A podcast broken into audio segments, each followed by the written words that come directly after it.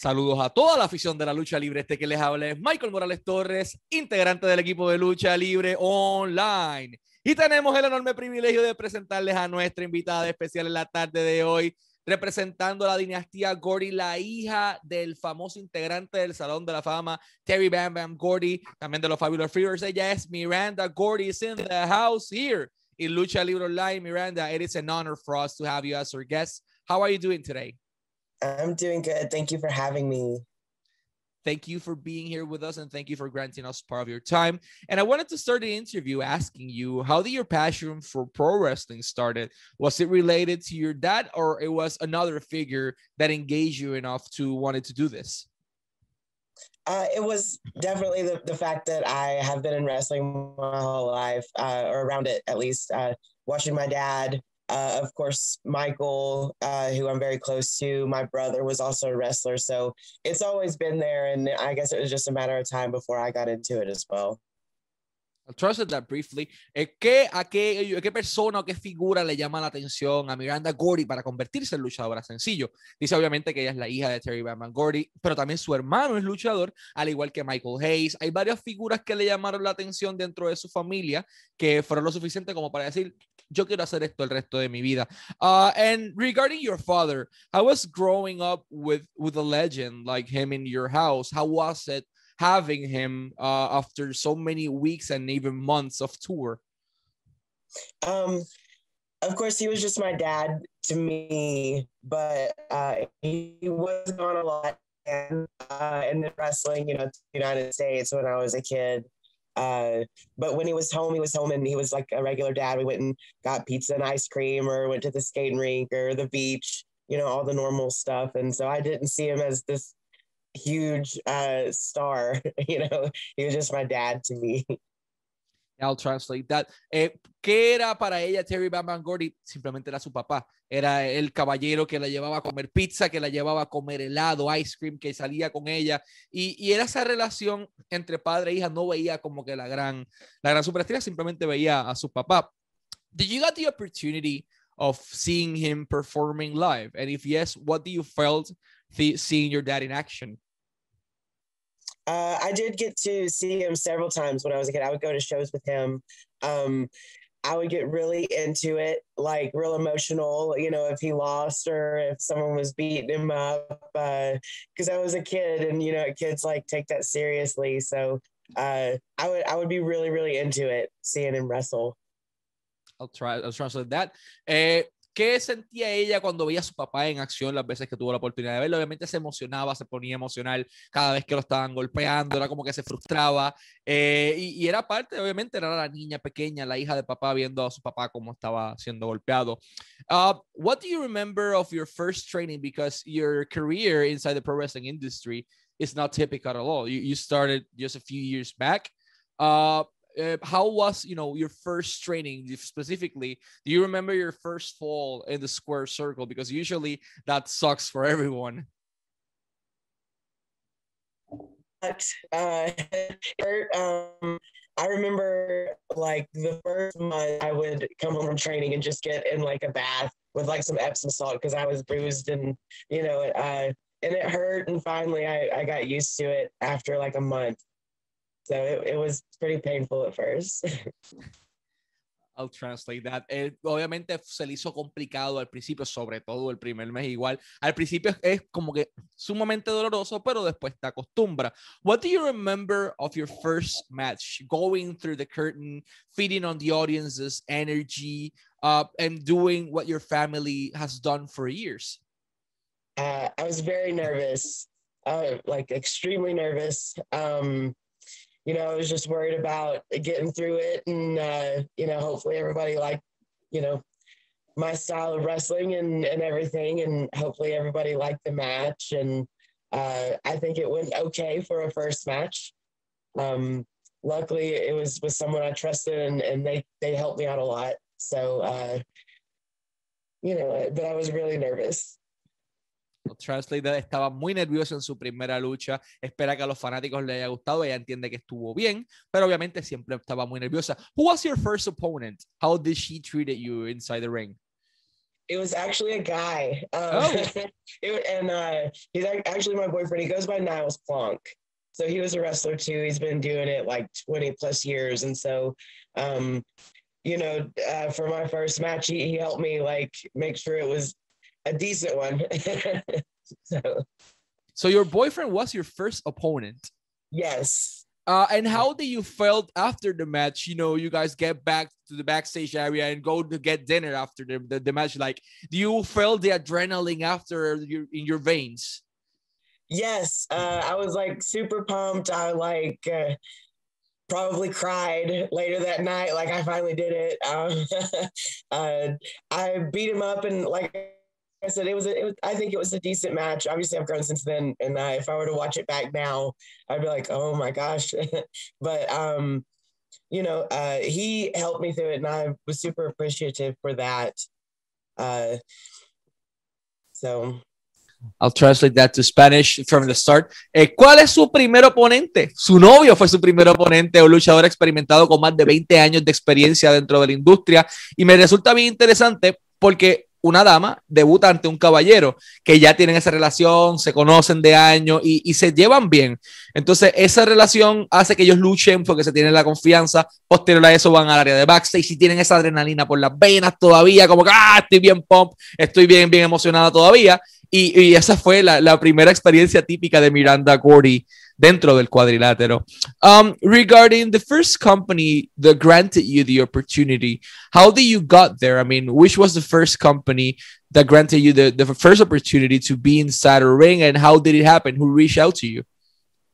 Um, I actually I had friends in wrestling that have been doing it and I, I reached out to them and I was like, how can I train or, you know, how do I break in the business? Uh, on the indie level, obviously I could have called Michael Hayes and asked how to do it through the WWE, but I wanted to do it on my own. And uh, so I asked some friends who are on the independent scene, and uh, they got me in touch with a guy named Knight Davis, who ran XCW in Denton, Texas, and now runs the uh, dojo with Ember Moon. But uh, they reached out to him, and out of the kindness of his heart, he started training me. I'll translate that to Spanish. Ella tenía muchos amigos dentro de la industria, entre ellos Michael Hayes, y le dan uno de los nombres para ella poder hacer sus primeros contactos. Mike Davis, entre la empresa en donde entrenó personas como la misma Ember Moon. Entonces, de ahí en adelante, él la toma bajo su ala, la entrena y eventualmente le da la oportunidad de estar en su primera empresa, eh, que fue donde mismo debutó y donde mismo entrenó. Uh, after two years approximately of, of, you know, being inside the wrestling industry, you got uh, reached out by WWE. Uh, you had a trial this year. Uh, how did that happen? How was the experience? Was it like a boot camp, as many people describe it? Um, I had a great time. Uh, obviously, Michael, you know, facilitated the tryout, and it was in February, and uh, I had a, a, fun experience. Of, you know, it's a lot of cardio and there are drills and stuff, and uh, uh, you know, a lot of things I was prepared for. Um, but at the same time, everybody's super encouraging and, uh, you know, just motivating you the whole time. And uh, it was a fun environment to be in. So I had a great time. I'll translate that. ¿Quién le facilitó o quién le dio la ayuda para ya poder tener su primer tryout? Michael Hayes, eh, es quien la llama, la contacta, oye, te queremos para un tryout llega, tiene el trailer en febrero del 2021 y hace todos estos drills, cardio y todo. Es como que sí, agotada, pero la experiencia fue buena, fue enriquecedora para ella y obviamente está más que motivada. Uh, after that tryout, you know, you've been already there, you saw what it happens uh, behind that closed doors in the performance center. Uh, are you 100% sure that you want to be in WWE in the near future? Um, I would absolutely take a job. I would absolutely take a job from WWE. Um, you know, like I said, I had a lot of fun up there. Uh, I I know a lot of the people that they just hired. Um, I've trained with them. Obviously, Ember Moon is there. Uh, I think you know that's kind of the the peak of where everyone wants to be. Um, I would not mind working for other places like AEW or even uh, traveling to Japan or Europe if I could. Uh, you know, I'm I'm okay with traveling around the world. So that's that's the ultimate goal is to have fun with wrestling um, and travel and see new places and make new friends and new experiences.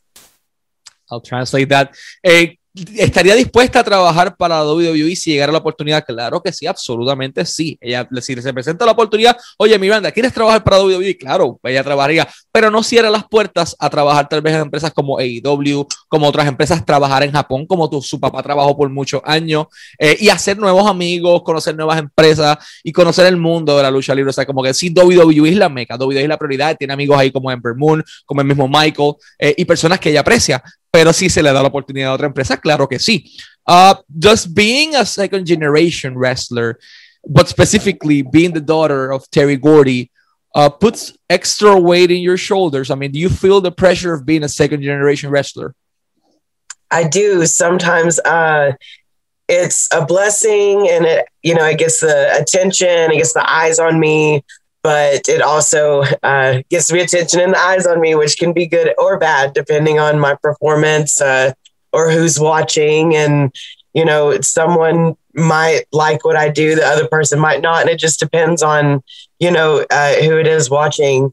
So it's it's good and bad. Uh, there's definitely pressure. Some people seem to think uh, I was already trained before I started training because I was going to shows and and managing a friend of mine and people would ask they're like why are you wasting your talent? Uh, why are you not in the ring? And i'm like i'm not trained yet. And they're like oh we just assumed you were since you were a second gen. So uh, but it, but i do get my foot in the door a lot easier than some people but uh, i'm held to a higher standard I'll translate that to Spanish. ¿Siente presión o le pone presión sobre sus hombros ser luchadora de segunda generación? Definitivamente sí. Sí pone ojos adicionales en ella, sí le abre otras puertas, pero pone mucha presión. Hay gente que la juzga como que, ah, ¿por qué no has entrado al ring? Porque yo no estoy entrenada, pero eres luchadora de segunda generación sin estar entrenada. Es como que viene ese dilema eh, y ya de repente, ya con sus dos años de experiencia en el cuadrilátero, con entrenamiento propio, eh, sí se le abren más oportunidades, pero sí, obviamente, hay muchas personas viéndole y esperan que, cumpla con ese estándar más alto que ella misma menciona. Miranda, what's been the most challenging experience you've ever faced inside the wrestling industry so far? Uh, probably the tryout. That was that was pretty uh, intense. Not that I didn't have fun, but that's a, a pretty high caliber experience. Um, so just getting ready for that and, and being a part of that, that's probably the, the most difficult thing I've done besides uh, beginning training and taking that first bump and, and getting all the bumps and bruises and getting my body used to that. translate that. ¿Qué es la experiencia más difícil de la que Miranda Gordy se ha enfrentado? Bueno, el tryout de la WWE, el proceso de preparación para llegar a ese Performance Center, al tryout, eh, obviamente es complicado y eventualmente entonces antes de eso fue el, el entrenamiento propio para poder llegar a tomar esas primeras caídas.